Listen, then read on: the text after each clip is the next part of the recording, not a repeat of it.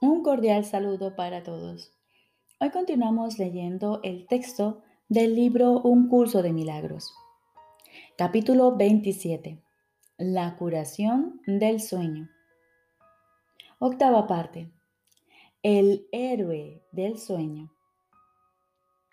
Jesús nos dice, el cuerpo es el personaje central en el sueño del mundo. Sin él no hay sueño. Ni él existe sin el sueño en el que actúa como si fuese una persona digna de ser vista y creída. Ocupa el lugar central de cada sueño en el que se narra la historia de cómo fue concebido por otros cuerpos, cómo vino al mundo externo al cuerpo cómo vive por un corto tiempo hasta que muere, para luego convertirse en polvo junto con otros cuerpos que, al igual que él, también mueren. En el breve lapso de vida que se le ha concedido, busca otros cuerpos para que sean sus amigos o sus enemigos. Su seguridad es su mayor preocupación, su comodidad la ley por la que se rige. Trata de buscar placer y de evitar todo lo que le pueda ocasionar dolor. Pero por encima de todo, trata de enseñarse a sí mismo que sus dolores y placeres son dos cosas diferentes y que es posible distinguir entre ellos. El sueño del mundo adopta innumerables formas porque el cuerpo intenta probar de muchas maneras que es autónomo y real. Se engalana a sí mismo con objetos que ha comprado con discos de metal o con tiras de papel moneda que el mundo considera reales y de gran valor. Trabaja para adquirirlos haciendo cosas que no tienen sentido y luego los despilfarra intercambiándolos por cosas que ni necesita ni quiere. Contrata otros cuerpos para que lo protejan y para que coleccionen más cosas sin sentido que él pueda llamar suyas. Busca otros cuerpos especiales que puedan compartir su sueño. A veces sueña que es un conquistador de cuerpos más débiles que él. Pero en algunas fases del sueño él es el esclavo de otros cuerpos que quieren hacerle sufrir y torturarlo. Las aventuras del cuerpo, desde que nace hasta que muere, son el tema de todo sueño que el mundo jamás haya tenido. El héroe, entre comillas, de este sueño jamás cambiará, ni su propósito tampoco. Y aunque el sueño en sí adopta muchas formas y parece presentar una gran variedad de lugares y situaciones en los que su héroe cree encontrarse, el sueño no tiene más que un propósito, el cual se enseña de muchas maneras. Esta es la lección que trata de enseñar una y otra vez, que el cuerpo es causa y no efecto y que tú eres su efecto, no puedes ser su causa. De esta manera tú no eres el soñador, sino el sueño. Y por lo tanto, deambulas fútilmente entrando y saliendo de lugares y situaciones que él maquina. Que esto es todo lo que el cuerpo hace. Es cierto, pues no es más que una figura en un sueño. Mas ¿quién reaccionaría ante las figuras de un sueño a no ser que las considerase reales? En el instante en que las reconoce como lo que verdaderamente son, éstas dejan de tener efectos sobre él porque entiende que fue él quien les dio los efectos que tienen, al causarlas y hacer que pareciesen reales. ¿Cuán dispuesto estás a escaparte de los efectos de todos los sueños que el mundo jamás haya tenido? ¿Es tu deseo no permitir que ningún sueño parezca ser la causa de lo que haces? Examinemos pues el comienzo del sueño, ya que la parte que ves no es sino la segunda parte, cuya causa se encuentra en la primera. Nadie que esté dormido y soñando en el mundo recuerda el ataque que infligió, que se infligió a sí mismo. Nadie cree que realmente hubo un tiempo en el que no había nada de cuerpos y en el que no habría podido concebir que este mundo fuese real. De otro modo, se habría dado cuenta de inmediato de que estas ideas son una mera ilusión, tan ridículas que no sirven para nada, excepto para reírse de ellas. Cuán serias parecen ser ahora. Y nadie puede recordar aquel entonces cuando habrían sido motivo de risa e incredulidad. Pero lo podemos recordar solo con que contemplemos directamente su causa. Y al hacerlo, veremos que son motivo de risa, no de temor. Devolvámosle al soñador el sueño del que se desprendió, el cual se percibe como algo que le es ajeno y que se le está haciendo a él. Una diminuta y alocada idea de la que el Hijo de Dios olvidó reírse se adentró en la eternidad, donde todo es uno. A causa de ese olvido, ese pensamiento se convirtió en una idea seria, capaz de lograr algo, así como de tener efectos reales. Juntos podemos hacer desaparecer ambas cosas, riéndonos de ellas, y darnos cuenta de que el tiempo no puede afectar a la eternidad. Es motivo de risa pensar que el tiempo pudiese llegar a, circunscribir a la eternidad, cuando lo que esto significa es que el tiempo no existe.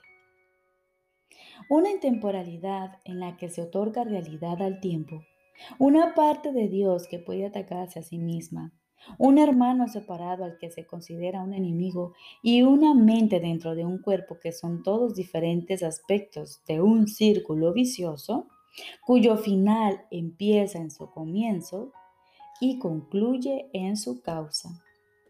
El mundo que ves te muestra exactamente lo que creíste haber hecho, excepto que ahora crees que lo que hiciste se te está haciendo a ti. La culpabilidad que sentiste por lo que habías pensado, la proyectaste fuera de ti mismo sobre un mundo culpable, que es el que entonces sueña tus sueños y piensa tus pensamientos por ti. Es su venganza la que recae sobre ti, no la tuya propia. Te mantiene estrechamente confinado a un cuerpo al que castiga por todos los actos pecaminosos que éste comete en su sueño. Y no puedes hacer que el cuerpo deje de cometer sus actos depravados porque tú no eres su hacedor. Y por lo tanto no puedes controlar sus acciones, su propósito o su destino. El mundo no hace sino demostrar una verdad ancestral. Creerás que otros te hacen a ti exactamente lo que tú crees haberles hecho a ellos. Y una vez que te hayas engañado a ti mismo culpándolos, no verás la causa de sus actos porque desearás que la culpabilidad recaiga sobre ellos. Cuán infantil es la insolente maniobra de querer defender tu inocencia, descargando tu culpabilidad fuera de ti mismo, aunque sin deshacerte de ella. No es fácil percibir tal ironía cuando lo que tus ojos ven a tu alrededor son sus graves consecuencias mas no su frívola causa. Sin causa, sus efectos parecen ciertamente ser tristes y graves. Sin embargo, no son más que consecuencias. Su causa, en cambio, es lo que no es consecuencia de nada, al no ser más que una farsa. El Espíritu Santo, sonriendo dulcemente, percibe la causa y no está y no presta atención a los efectos. Repito, el Espíritu Santo, sonriendo dulcemente, percibe la causa y no presta atención a los efectos.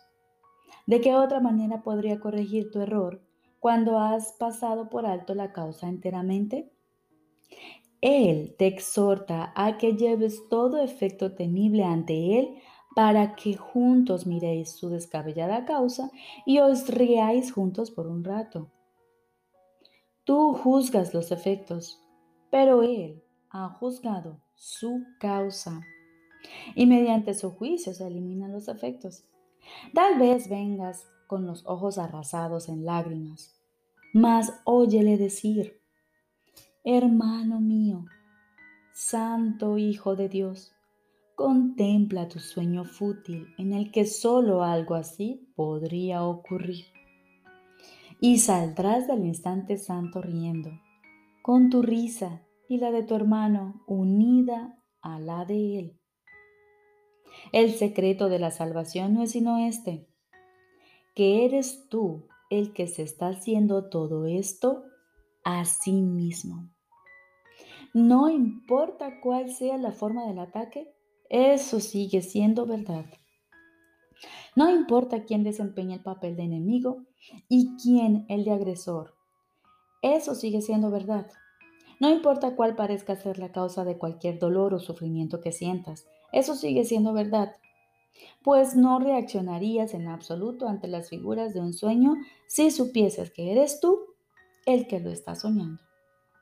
No importa cuán odiosas y cuán depravadas sean, no podrían tener efecto sobre ti a no ser que no te dieses cuenta de que se trata tan solo de tu propio sueño. Basta con que aprendas esta lección para que te liberes de todo sufrimiento. No importa la forma en que éste se manifieste. El Espíritu Santo repetirá esta lección inclusiva de liberación hasta que la aprendas, independientemente de la forma de, sufrimiento que te esté ocasionando dolor. Esta simple verdad será su respuesta, sea cual sea el dolor que lleves ante él, pues esta respuesta elimina la causa de cualquier forma de pesar o dolor. La forma no afecta su respuesta en absoluto, pues Él quiere mostrarte la única causa de todo sufrimiento, no importa cuál sea su forma. Y comprenderás que los milagros reflejan esta simple afirmación. Yo mismo fabriqué esto, y es esto lo que quiero deshacer. Lleva pues toda forma de sufrimiento ante aquel que sabe que cada una de ellas es como las demás. Él no ve diferencias donde no las hay y te enseñará cuál es la causa de todas ellas. Ninguna tiene una causa diferente de las demás y todas se deshacen fácilmente con una sola lección que realmente se haya aprendido. La salvación es un secreto que solo tú has ocultado de ti mismo. Así lo proclama el universo pero haces caso omiso de sus testigos porque de lo que ellos dan testimonio es algo que prefieres no saber. Parecen mantenerla oculta de ti. Sin embargo, no necesitas sino darte cuenta de que fuiste tú quien eligió no escuchar ni ver. Qué diferente te parecerá el mundo cuando reconozcas esto. Cuando le perdones al mundo tu culpabilidad, te liberarás de ella. Su inocencia no exige que tú seas culpable, ni tu inocencia se basa en sus pecados. Esto es obvio y es un secreto que no le has ocultado a nadie, salvo a ti mismo. Y es esto lo que te ha mantenido separado del mundo y lo que ha mantenido a tu hermano separado de ti. Ahora solo necesitas reconocer que los dos sois o inocentes o culpables. Lo que es imposible es que seáis diferentes el uno del otro o que seáis ambas cosas. Este es el único secreto que aún te queda por aprender. Mas no será un secreto que has sanado.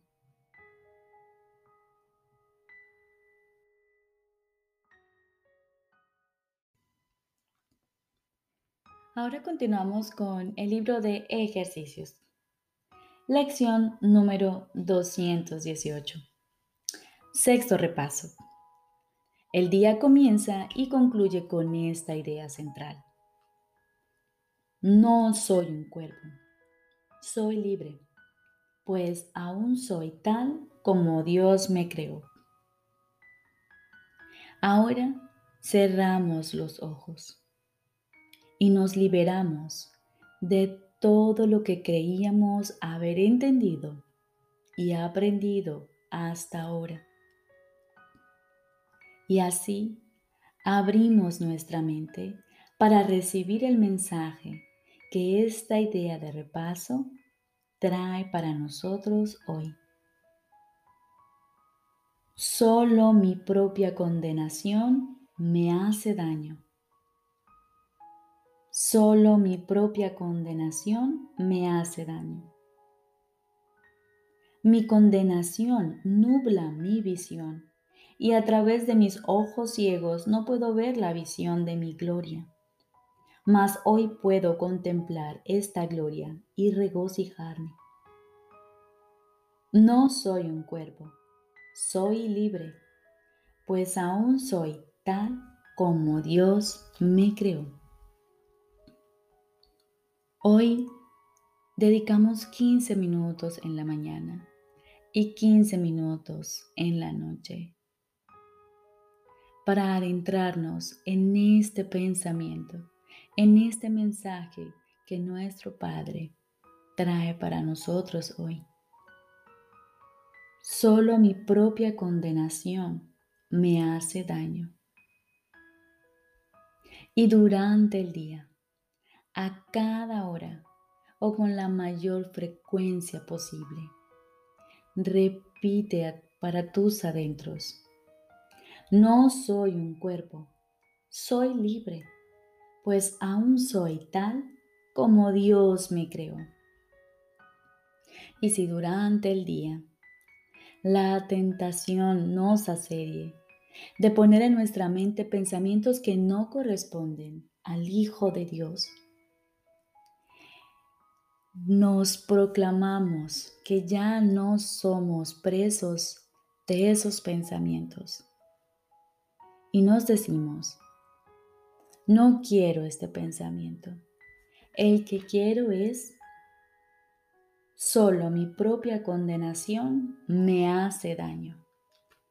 Y repetimos esa idea y dejamos que ocupe el lugar de la que habíamos pensado. Te deseo un día lleno del amor de Dios.